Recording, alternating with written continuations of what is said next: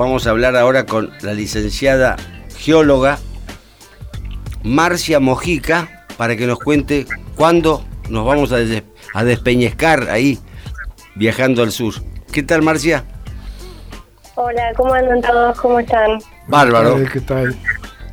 Me alegro. Estamos bueno, todos- yo no me, no me consideraría como diferenciada. Estoy recién arrancando con mi carrera. Buenísimo. Escoba nueva barre bien. claro, sí, sí, sí. Em, No, pero digamos que confiamos en que. Bueno, yo desde que me fui a vivir a Chapadmal he visto gente del CONICET. ¿Vos sos becaria Sí. o, o sos este, investigadora? yo, yo soy becaria, es mi primer año de beca doctoral del CONICET y estoy, bueno, acá en el Instituto de Geología de Costas y del Cuaternario. Y, bueno, mi trabajo es, eh, voy a hacer todo un estudio de las playas que hay entre el faro y entre las brusquitas y, mm, y ver cómo es el tema de la erosión, de la... eh, el crecimiento urbano que tienen todos los barrios que están comprendidos en esa zona y ver cómo se relacionan los barrios con las playas, porque bueno, eso es algo muy importante, como estaban mencionando ustedes anteriormente, de que hay que, son zonas que no están tan pobladas actualmente y que se están poblando y que hay que empezar a planificarlas bien y empezar a ordenarlas para que no pase lo que está lo que ya pasó en la ciudad de Mar del Plata con el tema de la sobrepoblación y las eh, construcciones tan grandes sobre la costa. Claro. Che, decime, y bueno, este, eh, vos estás diciendo hay que empezar a. Pero ya deberíamos haber empezado hace tiempo con esto, ¿no es cierto? Sí, sí, sí, sí, obvio, sí, ya tendrían que haber arrancado desde hace... Mil No años sé, más o no. menos. No, tanto no. Nah, tanto no, pero... no, pero yo creo que igual todavía estamos a tiempo, porque Bárbaro. hay muchas zonas en que no hay eh, tanta población, pero bueno, eso, aunque todavía estamos a tiempo, no es para relajarse. O sea, hay que empezar a planificar y empezar a dar algunas soluciones porque la... mm, eh, por ejemplo, lo que hay un problema muy incipiente que está pasando ahora, que es con todos los barrios nuevos que hay por la zona de los acantilados, que como no tienen sistemas de, mm, de cloacas ni agua corriente, lo que ocurre es que se, se llena el nivel freático con los pozos de las casas y también hay una sobreexplotación de los, de los acuíferos y ahí hay un, des- un desbalance hídrico muy fuerte que también te genera al, sobre, al, al saturar el acuífero con los pozos ciegos eh, puede llegar a eh, aparecer eh, aguas servidas en los acantilados que están sobre las playas que Hola. después vamos a, a, a pasar ahí a, a veranear Hola, Marcia Guillermo habla. ¿Cómo te va? hola ¿qué tal? ¿Lo conoce, conocen? No, no, no nos conocemos. Eh, ¿Lo conoces? No, no. El, el arquitecto de Diego, este, bueno, es un observador. No, lo, que te, lo que te quería decir, eh, Marcia, lo que te quería preguntar, y no, y no te, te lo pregunto para que me digas tu parecer, porque me imagino que recién empezás la beca y será objeto de estudio más adelante, eh, de, de la cuestión de las oficinas públicas, ¿no? O sea, eh, todo lo que, lo, lo que dijiste recién es una cuestión, digamos, de obras sanitarias, podría ser, pero como no hay red de obras sanitarias, me imagino que obras sanitarias no se debe, no, no debe, no debe tener injerencia, ¿no? Sobre estas cuestiones de, de la napa y del agua y de los líquidos residuales. Eh, ¿Cómo se podría, no? A Trabajar mi casa han venido. eso? Ajá. Mirá Ah, qué mira. Sí, sí, en mi casa, en mi casa eh, perdón, en mi ca- a mi casa han venido eh, a revisar molinos viejos, a preguntarme dónde, de dónde saco agua yo, Claro. y yo por supuesto les dije. Es más, eh, de acuerdo a la análisis que hemos hecho de agua, hoy si tuviera que buscar agua, yo que estoy a 400 metros de la costa, vamos a decir, Más o menos por el barrio Los Lobos, para que la gente se sitúe. exactamente en la, en la playa de la Paloma, este, yo saco agua a 50 metros y si yo tuviera que volver a empezar, sacaría, buscaría agua más profunda porque aún a 50 metros hay algún cachetazo así, este, no genial, digamos, este, el agua ya está, ya está sintiendo algún deterioro. Claro, sí. Sí, además, eh, si cada vez hay más vecinos alrededor, con que yo supongo que en esas zonas, como son casas muy, eh, con, son terrenos gran, grandes, deben tener muchas piletas, piscinas, y eso también genera que haya un mayor consumo de agua en verano. Y justamente en verano es cuando más usamos el agua. Entonces, bueno, ahí hace que se sobreexplote más el acuífero y toda la historieta. Eh, y, y APSA debe estar eh, eh, midiendo cuántos vecinos, o sea, cuántos eh, usuarios hay del servicio para poder extender las redes. Eso es lo que es, va, lo que normalmente se hace en hacen las empresas con todos los servicios, ya sea con internet, con luz, con lo que sea. Entonces, no, o sea, ven cuánto es conveniente extender la red hacia este lado. Claro, sí, lo que se supone es que en obras sanitarias, digamos, no, no, no, extenderían la red, sino que harían un nuevo, una nueva planta de tratamiento o algo, porque llevarla ya eh, hasta la hasta Camet sería una locura, ¿no? O sea, es lo, es lo que se está pensando, pero, eh, ¿cómo se llama? Bueno, hay, digamos, hay problemas de agua, y hay problemas de napas, y hay problemas de, de ese tipo de, cosas. También. Sí, sí, sí. La, agricultura extensiva, ¿vos te parece que también le hace algún tipo de, influencia sobre los grupos de población? Y bueno, hay otro tema también relacionado con el agua, que son los arroyos que están justamente, eh, como por ejemplo el arroyo Lobería, el arroyo Corrientes, todos esos arroyos, eh, arroyo seco, que eh, nacen desde el campo, atraviesan toda eh, la zona urbana y después desembocan en las playas.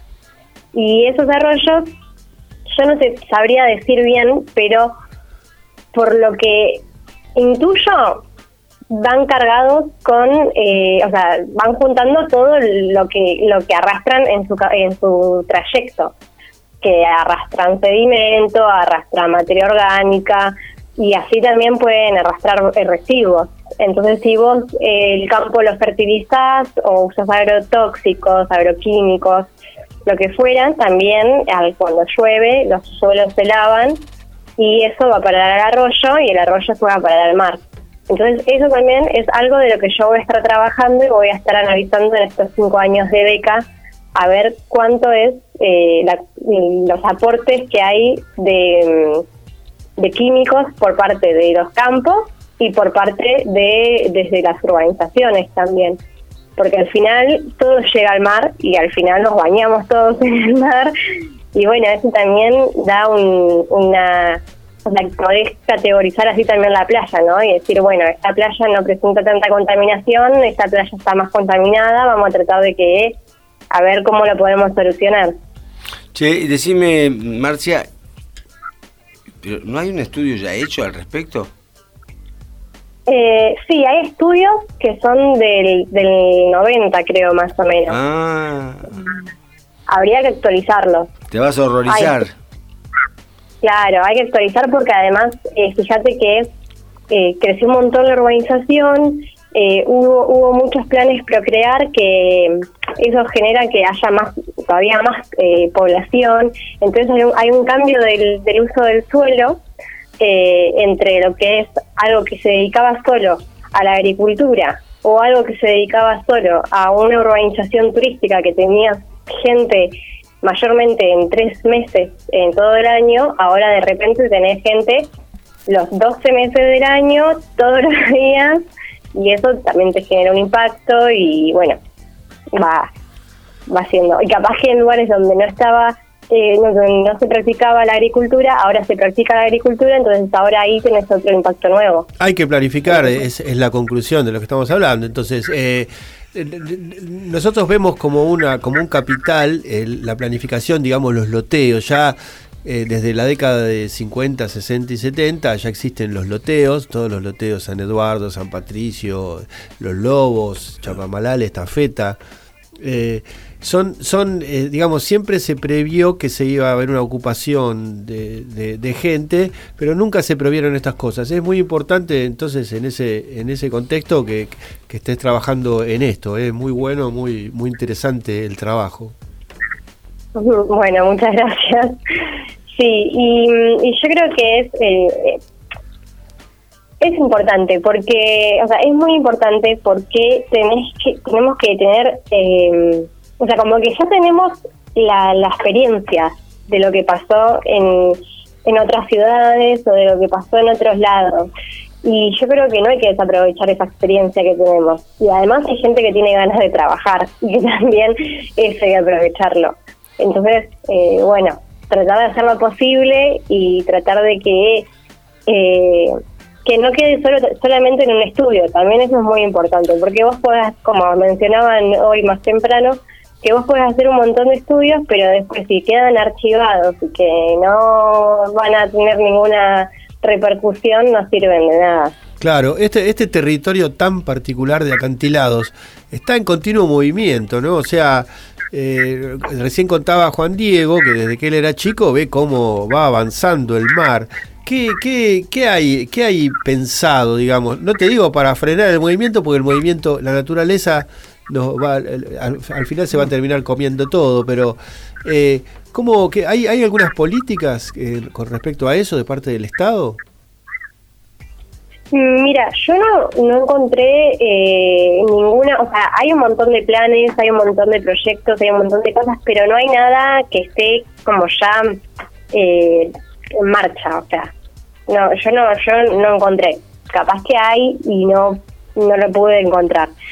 Pero, por ejemplo, hay eh, diferentes planes, como es el Plan Estratégico de Mar del Plata, que este está más enfocado igual al tema de restaurar, recuperar, eh, desde un desde el tema de eh, los valores paisajísticos y naturales, pero no desde vamos a proteger la playa porque se está erosionando. Claro, claro. Eh, Después, sí, perdón. No, no está bien. Eh, el tema de los acantilados, por ejemplo, la obra que se hizo ahí, eh, yo estuve haciendo un, análisis del retroceso de la de las playas, no del acantilado, de las playas y y bueno y, y como conclusión final, digo como que la regeneración, eh, como hay dos tipos de hay dos tipos de protección de la playa, de los acantilados y las playas. Una son las obras duras y otras son las obras blandas. Las obras duras son eh, como lo que está todo hecho en el centro del Mar del Plata con los rompeolas, los espigones, todo. Y las obras blandas es la regeneración como se hizo hace unos años en Playa Grande, en Varese, que es eh, agregar arena a la playa. Entonces yo lo que propongo es hacer una regeneración en las playas del sur con arena de otros sitios, los, eh, los colocamos ahí y agrandamos lo que es el área de playa, playa seca, o sea, lo que no llega a mojar la, la marea cuando crece, y entonces así evitas que el mar choque contra el acantilado. Claro, la, digamos, la hipótesis, digamos, el lema o el eslogan es la mejor defensa costera es una buena playa, eso lo sabemos. Y también sabemos que la eh, trabajando vos en, el Centro de Geología de Costas y Cuaternario con el doctor Isla, eh, sabemos que los los eh, digamos los trabajos van a ser van a tener amplia mirada y eso es muy importante eh, Isla, Isla, decía eh, que se puede perfectamente hacer lo que estás proponiendo a través de, refular los bancos de arena que son tan móviles y que están un poco mar adentro, ¿no? Eh, siempre la siempre la, la cuestión es eh, el, gasto económico, digamos, el Estado tendría que pagar todo, eh, lo que se le critica un poco a las obras, estas obras duras que se hicieron, estas escolleras paralelas a la costa, que quitan un poco, el, revientan el paisaje, digamos, o sea, tenemos un paisaje, un horizonte de piedra partida y no, y, no un horizonte de mar, como todo turista viene a buscar.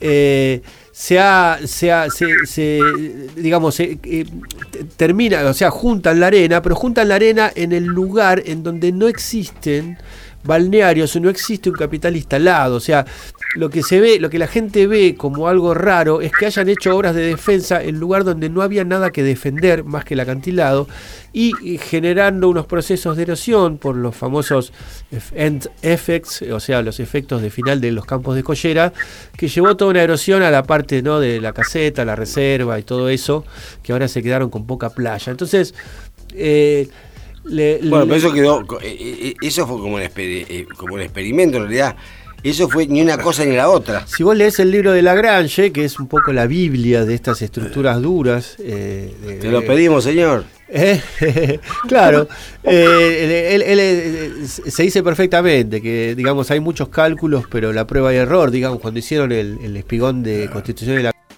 juntar arena del otro lado que estaba proyectado. Eh, y no, se sabe bien. O sea, bueno, acá tardaron como 20 años en tirar un solete a 3.000 metros. Hay cierto, hay cierto grado de determinación en, los, en, esos, en estos, sí, sí. En, estas defensas costeras que ya son tecnologías perimidas, digamos, hay nuevas tecnologías para la defensa de costa. Y eso te quería preguntar. Eh, Marcia, si, si, si, hay, si existe alguna tecnología que pueda venir a, a ayudarnos a socorrernos. sin, los, problemas que nos traen estas escolleras de piedra, ¿no? Que nadie, ningún turista quiere venir a, playa llena de piedra. Salvo el dueño de la cantera. no, sí. Eh, lamentablemente, lo que yo propongo, que es una regeneración de playa, es algo que, eh, como es blando, no se mantiene en el tiempo. Entonces, la erosión es causada por las olas, por la energía de las olas. Si vos le pones algo que frene la energía de la ola, la ola va a seguir erosionando. Lo que vos vas a hacer al agregar arena va a ser detener un poquito eh, que la ola llegue al acantilado. Pero algo de obra dura, o sea, algún como ahí un, una ayudita para que la eh, obra blanda funcione bien y te rinda. Pero estaban esos, ah. estaban esos almohadones gigantescos. Yo, yo te decía, te decía Marcia, porque en otros países ya un poco pasaron del concepto de, de, poner muros masivos en la costa, donde pega la energía y, hace la, la, la, difracción, ¿no? La, rompe la energía de la ola. Y ya hay modelos más, digamos, más modernos o más ambientalmente accesibles o, amigables, donde lo único que hacen es levantar un poquito el fondo para que, para que el agua rompa, digamos, no agua contra piedra, sino agua contra agua como por ejemplo en la restinga del faro, por eso tenemos el, accidente geográfico que es la, ah, la, punta, la, en la restinga hay la punta de arena porque la energía se disipa a llamar adentro. Eh, un poco eh, la, eh, eso, te preguntaba, si hay alguna tecnología. Tirar unos barcos, hundir unos barcos. Hundir unos barcos es lo que se hace desde, el principio de los tiempos. Habría que habría que hacer como unos arrecifes eh, artificiales, se llaman, que es algo similar a lo que hicieron, pero sumergido, que vos no lo ves. Eso sería la diferencia.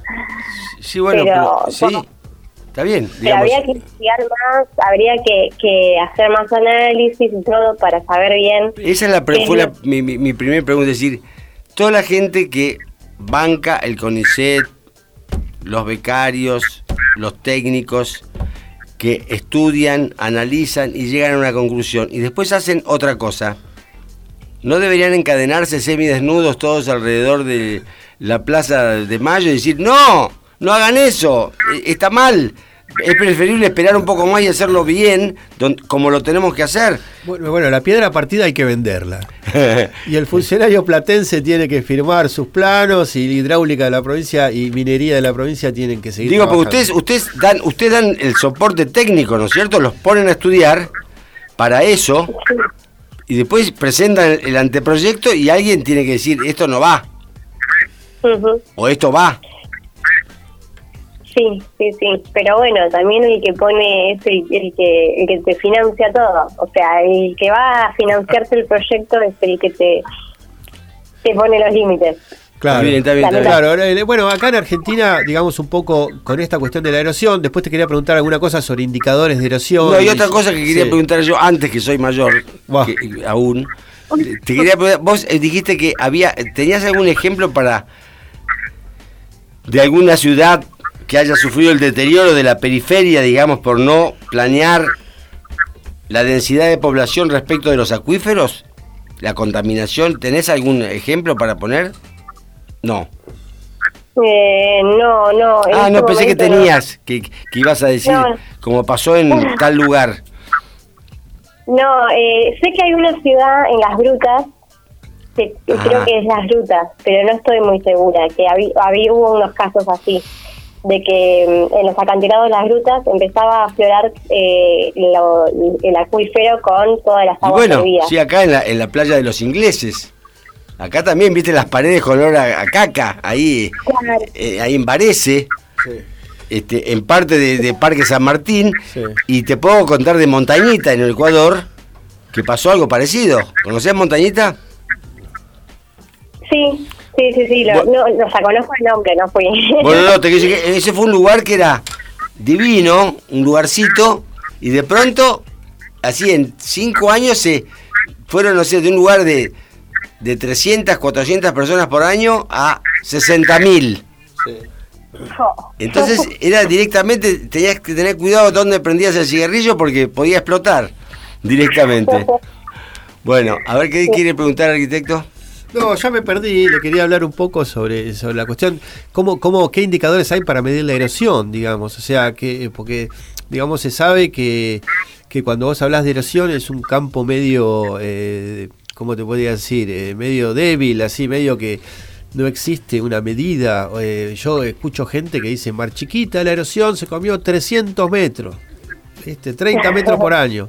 Y no retrocedió 300 metros. Habrá retrocedido un montón, pero 300 no. Por ahí es un mal promedio, pero hay por ahí, viste, acá lo, lo de la restringa, Sí. yo que vengo del sur y veo la punta de la restringa y veo el resto de la playa hasta que llega, digamos, a pasando el la restinga, el boliche, digamos, Sí, es que un fideo.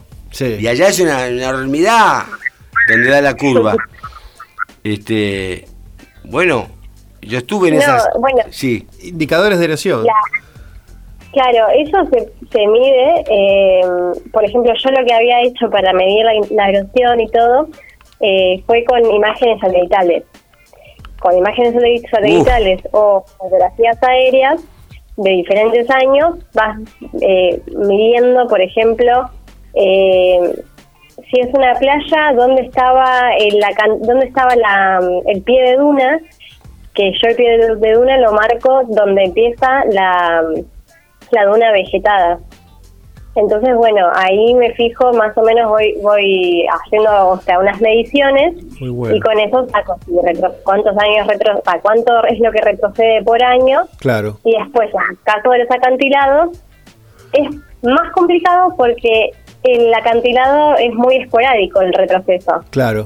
Porque eh, la duna se va moviendo con el viento y todo, y las mareas, en cambio el acantilado es, si viene una subestada y lo, lo golpea y lo, lo, eh, lo cada vez lo debilita más, ahí va a hacer que haya un, de repente te retrocedió, no sé, 5 metros o no te retrocedió nada Claro. porque el acantilado estaba más duro. Claro, Entonces también- es más complicado eso. Claro, Pero bueno, tam- también Sí, sí, también tenemos noticias de que los acantilados retroceden por la- el agua, digamos, la erosión hídrica, el agua que corre por arriba y va cortando de a poco el acantilado hasta que cae el terrón.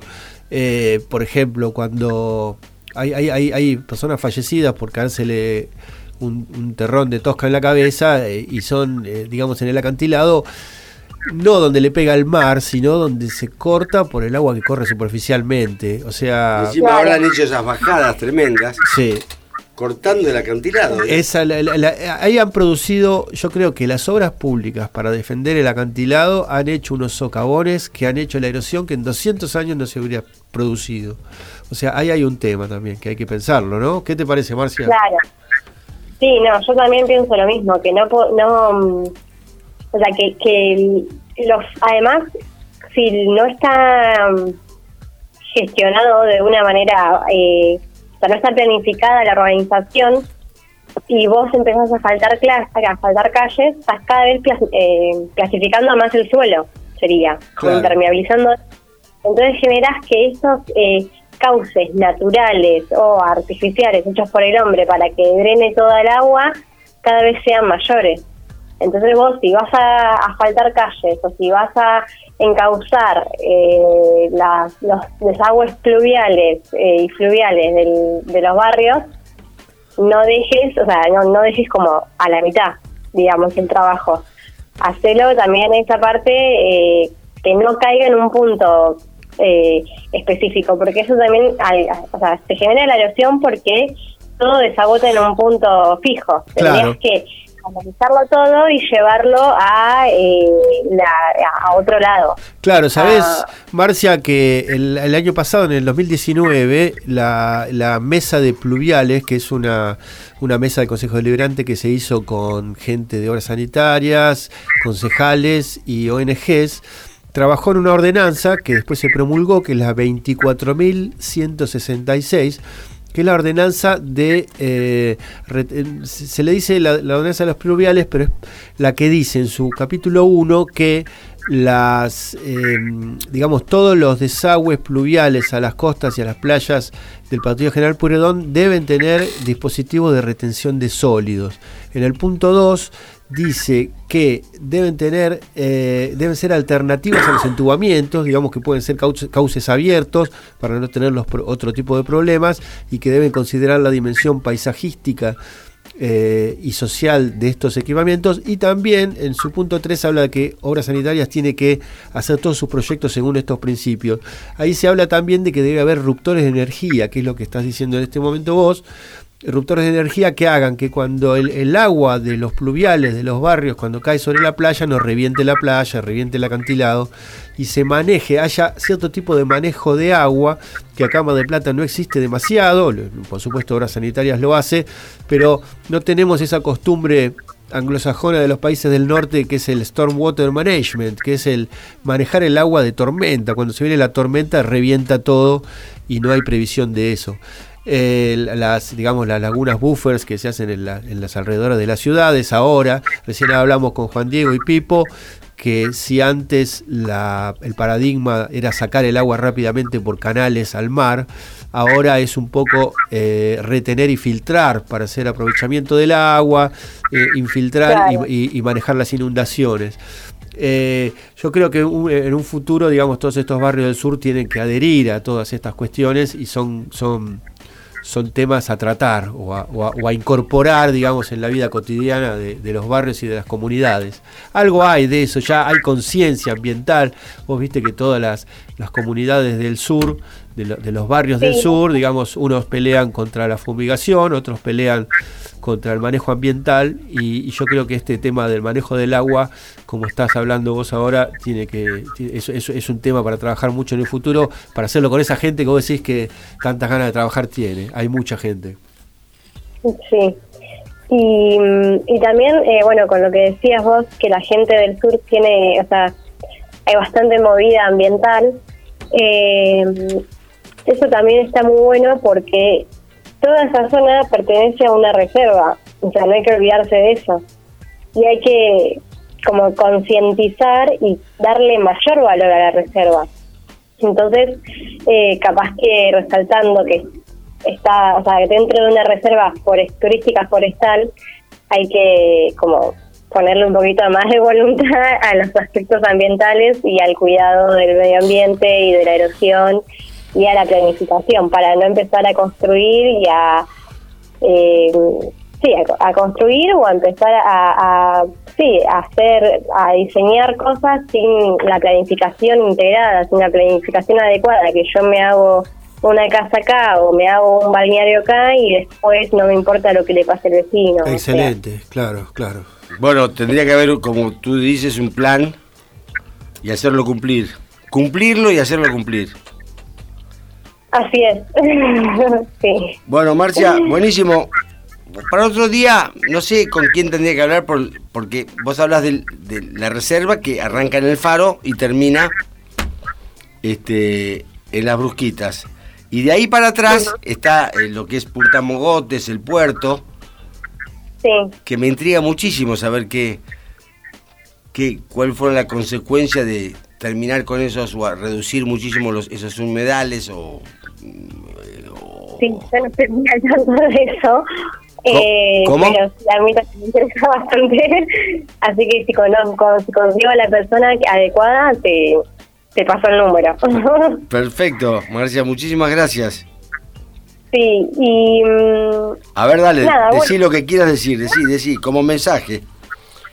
No, no, como mensaje, no, nada, que yo estoy aprendiendo, así que voy a estar eh, estos cinco años eh, metiéndole garra y poniéndole toda la voluntad para poder hacer todo el trabajo bien y espero que llegar a hacer algún plan de ordenación, algún plan integrado de, de, de los barrios y de la y de todo la- el paseo sur que la verdad que valga la pena y me gustaría que, que tenga alguna repercusión después. Bueno, nosotros... Lo vas a hacer. Escucha, Marcia, acá, todas las veces que tengas algo para decir o denunciar, Bien, ya tenés mi teléfono, ya la radio esta está a tu disposición para eso. Estamos estamos con vos. estamos con vos. bueno, buenísimo, muchísimas gracias por el espacio. No, no, gracias a vos. Y, y- saludos a, al grupo, al CONICET, a Isla. Gracias. Dale, le mando saludos, muchísimas gracias. Hasta pronto.